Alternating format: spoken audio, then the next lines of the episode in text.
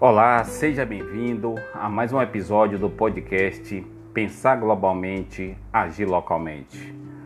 Aqui, direto de Brasília, para o programa Planeta Notícias da Rádio São Gonçalo 1410 AM, a Rádio Metropolitana, sob as lideranças de Sandro Araújo e Gerson Oliveira, aqui Claudomiro de Araújo, o Calnegão. Estamos começando agora o segundo episódio da terceira temporada com mais um livro para empreendedores. No episódio de hoje, resenharemos o livro Adeus Aposentadoria. Como garantir seu futuro sem depender dos outros, de Gustavo Cerbasi. Com este tema voltado para empreendedorismo, ou melhor, voltado para finanças e por que não empreendedorismo também, conheceremos dicas e estratégias de ação mais direcionada, podendo viver uma velhice mais tranquila. Resumo inicial. No livro Adeus Aposentadoria, Gustavo Cerbasi dá dicas e estratégias para cumprir uma estratégia de ação mais direcionada, podendo viver uma velhice mais tranquila. Outra questão que o autor discute é a própria ideia de aposentadoria não é obrigatório se aposentar, pois vamos ter que gerar recursos que sigam rendendo pela vida toda. A questão principal não é acumular é, recursos, mas sim acumular renda. Para o autor, o maior obstáculo do sucesso financeiro das pessoas são elas mesmas. A ansiedade, desorganização e, principalmente, as desculpas para agir são o que mais atrapalham na hora de organizar na hora de organizar a vida financeira. Serbasi também fala sobre a ilusão dos números e sobre como o modo de pensar influencia na aposentadoria. Ele também explica como garantir a liberdade financeira ao longo dos anos e fala sobre nosso papel dentro do sistema capitalista, mostrando que o conceito de empreender vai muito mais além do que simplesmente abrir uma empresa. Meu amigo, minha amiga, apertem os cintos que estamos começando mais um podcast Pensar Globalmente, Agir Localmente. O autor. Gustavo Cerbasi é uma das maiores referências em educação financeira do Brasil, além de ser consultor, palestrante e autor de 15 livros, incluindo Casais Inteligentes Enriquecem Juntos, ganhou o prêmio, o prêmio Influenciadores Digitais 2017 e é criador do curso Inteligência Financeira, que é um treinamento online que reúne de forma aprofundada, dinâmica e interativa o conteúdo de suas consultorias. Planejamento financeiro. A maioria das pessoas não se preocupa em fazer um planejamento financeiro as pessoas se preocupam em estudar os números mais sorteados na loteria, mas não se preocupam em planejar seus gastos. Isso pode ser explicado por um ramo da ciência chamado psicologia econômica. Segundo essa área científica, nosso cérebro tem a tendência de dar mais atenção a atividades que nos façam sentir prazer imediato, como, por exemplo, comprar. Planejamento financeiro é algo associado a privações, sofrimento ou a lembrança que teremos um problema pela frente, então nosso cérebro trata de isolar isso e pensar em outra coisa. Para ser base, esse fato é associado com cinco motivos que são: 1. Um, quem contrata um plano de previdência privada não faz os cálculos necessários e não tomou uma decisão embasada em um motivo plausível. 2. É muito difícil encontrar quem entenda de previdência pública, o INSS, né? Porque tudo relacionado a ela está mudando o tempo todo.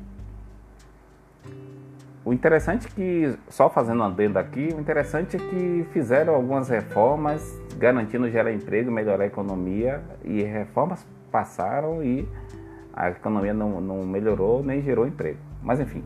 3. Um terço dos ganhadores da loteria perde tudo ou mais do que ganhou como prêmio. 4. A quase totalidade dos trabalhadores que passa a vida dedicando-se exclusivamente ao trabalho tem problemas na hora de se aposentar por não saberem como agir ou por terem medo desse momento. 5. Para muita gente, a aposentadoria significa diminuir o padrão de vida. O resultado disso é a depressão, pois ninguém gosta de reduzir o padrão de consumo. Um capítulo do livro que eu trago aqui é batizado de A Ilusão dos Números. A expectativa de vida dos brasileiros vem aumentando cada vez mais. Sendo assim, você, meu amigo, você, minha amiga, vai precisar de uma renda cada vez maior. Supondo que você se conscientizou, começou a poupar mais, contratou um plano de previdência privada, está comprando imóveis além de sua casa própria e ainda tem uma reserva para emergências para que não precise acabar com seus investimentos caso aconteça alguma coisa. Mesmo com todos esses cuidados, você esqueceu um detalhe. Sim, ela, a inflação. Em geral, dois erros são cometidos em relação aos problemas que a inflação causa em seu patrimônio. Primeiro erro: ter uma meta matematicamente objetiva, mas sem a devida correção. Por exemplo, vou explicar. Alguém diz assim: quero me aposentar com um patrimônio de 2 milhões de reais, espero conseguir isso em 10 anos, ou seja, 2030. Não adianta estabelecer um número a ser atingido em um determinado tempo se, nesse tempo, o poder de compra cair de forma considerável. A prática correta inclui estabelecer um valor de referência no início do plano de formação de poupança descontar o efeito inflacionário dos rendimentos obtidos nas aplicações, de tempos em tempos atualizar o valor a ser poupado mensalmente com base na inflação e também na meta de valores a serem alcançados e avaliar se o indicador de inflação das correções, o indicador, estou me referindo, por exemplo, ao IPCA, que é o índice de é, é, o, é o índice de preço ao consumidor amplo, ou então o IGPM, ambos da Getúlio Vargas que servem para medir o custo de vida e a inflação. Um segundo erro: percepção de ganho patrimonial sem apurar o ganho real. Ganho patrimonial é uma coisa, ganho real é outra. Exemplo: alguém diz, fiz um excelente negócio ao comprar um imóvel há cinco anos atrás, já que hoje ele vale o dobro. Gosto de comprar imóveis na planta, já que a valorização de cerca de 25% é praticamente certa durante os dois anos de construção. Já ouvi muito isso. O que eu tenho a afirmar, e, a, e, o, e o, o, Gustavo Cerbasi também reforça isso, imóveis criam uma sensação de falso enriquecimento, porque o movimento do mercado imobiliário é bem mais lento que o do mercado financeiro e as pessoas se habituarem a esperar anos para avaliar se esse tipo de investimento é rentável ou não. A inflação é o que mais pesa nisso tudo e a conta matemática feita para avaliar isso é muito simples. Vamos lá, uma regra de três, hein? Quem correu de matemática? Por exemplo, se seu imóvel se valorizou 100% e a inflação do período foi de 30,82%, a valorização real de seu imóvel foi de 52,88%.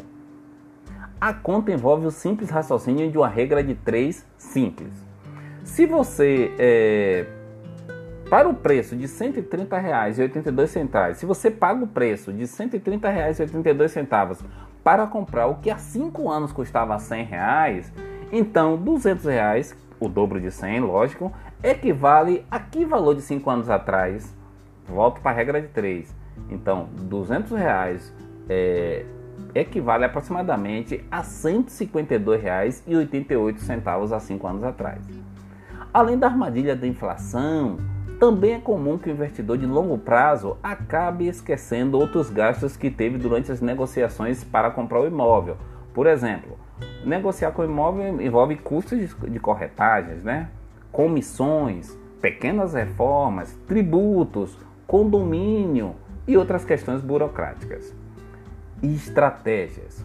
O autor relaciona 20 estratégias para o planejamento da aposentadoria. Óbvio, o nosso tempo aqui de 15 minutos no podcast, a gente não vai falar de todas as 20, né? Mas eu vou falar de algumas aqui, 4 ou 5. O objetivo é mostrar os riscos de cada uma e tentar buscar uma saída eficiente.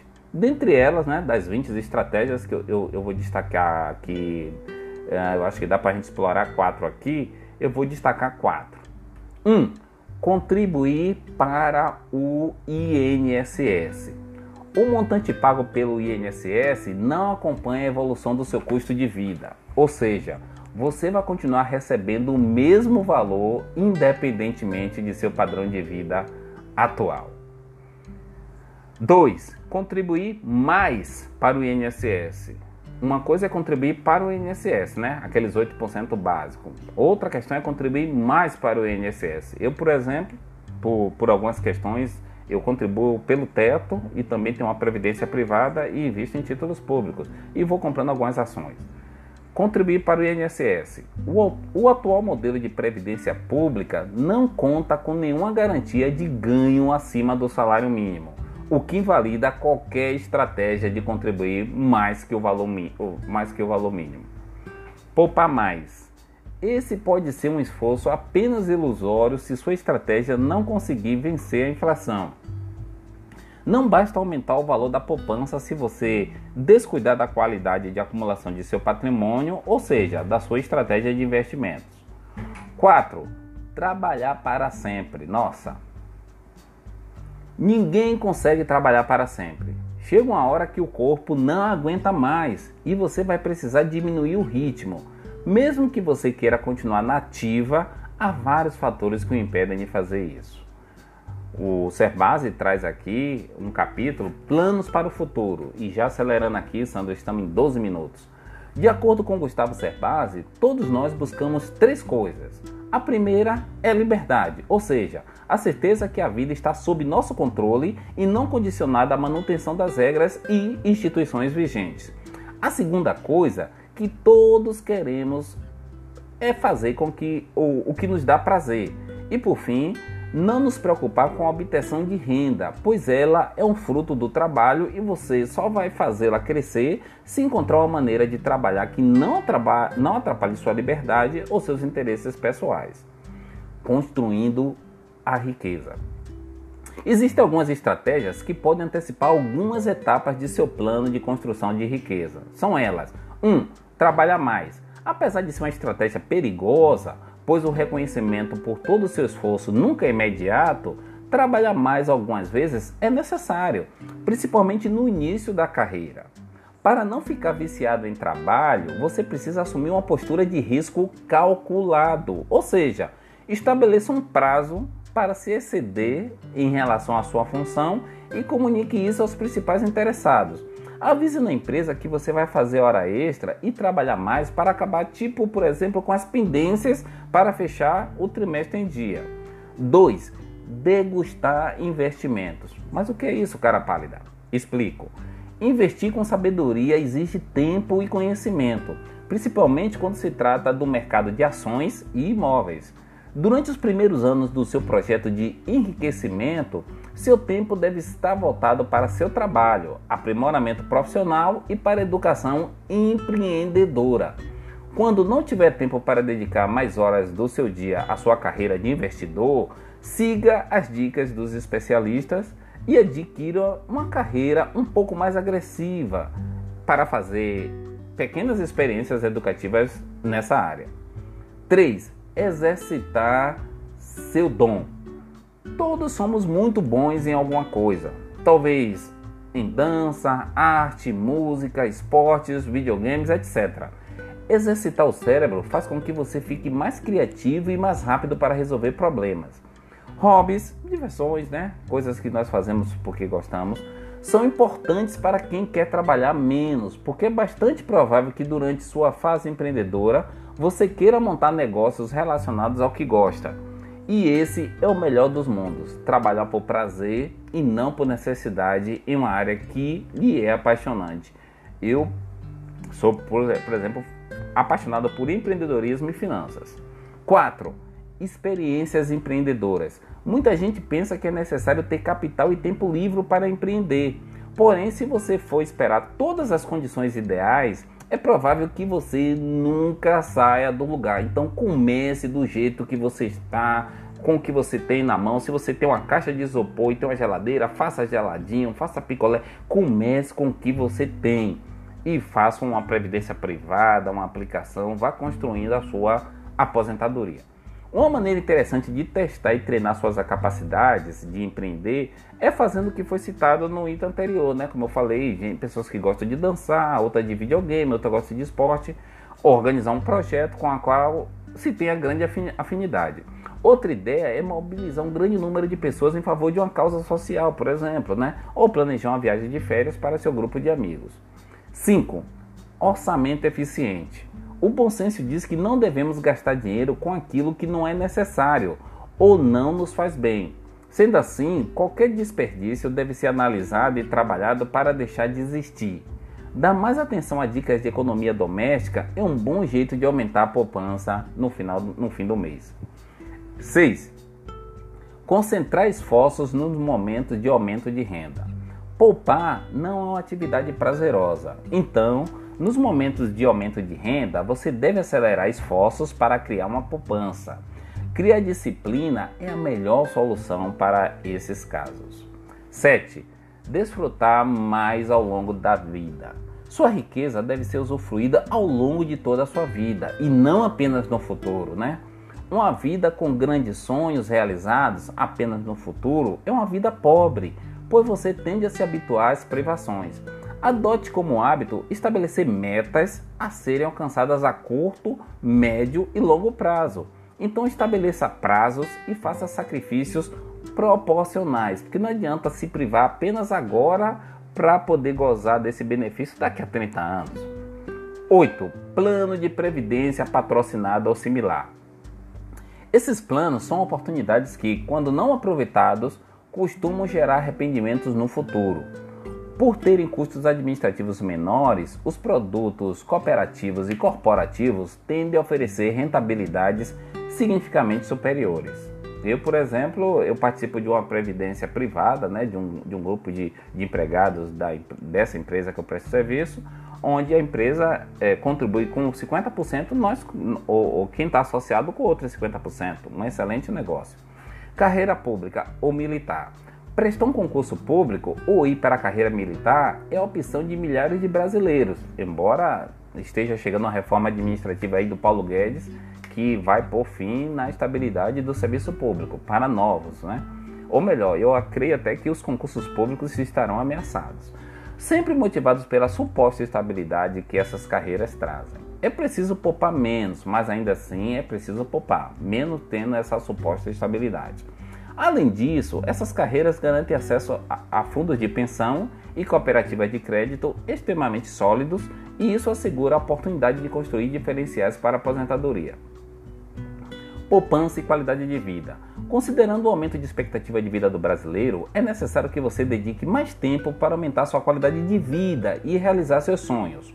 Isso pode significar que provavelmente você deverá poupar por alguns anos a mais do que havia planejado. Porém, isso não deve ser um problema se você decidir viver melhor e com menos pressa para se aposentar.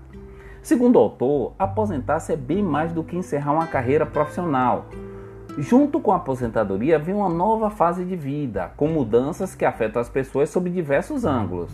Mudam-se os relacionamentos, a saúde, as finanças, o estado emocional e várias outras áreas da vida.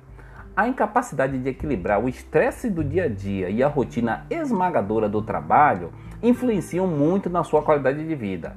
Descansar e aproveitar a vida é essencial para a construção da riqueza. Um resumo final, Sandri, já chegando aqui aos 19 minutos. Agora você já sabe algumas coisas sobre a aposentadoria e se você planeja ter liberdade financeira e tranquilidade durante o futuro, é melhor, meu amigo, minha amiga, começar a, a poupar agora. Quanto antes, melhor. O ideal é que toda vez que seu salário cai em sua conta, para quem tem, quem tem trabalho de carteira assinada e tem crédito em conta, você reverta parte dos ganhos para um plano de previdência privada, já que você paga o INSS também. Mas faça uma previdência privada se você puder. Comece a poupar agora e construir sua riqueza para o futuro. Aqui, Calnegão, direto de Brasília, para o programa Planeta Notícias da Rádio São Gonçalo, 1410 AM, a rádio, a rádio metropolitana. Até o nosso próximo episódio.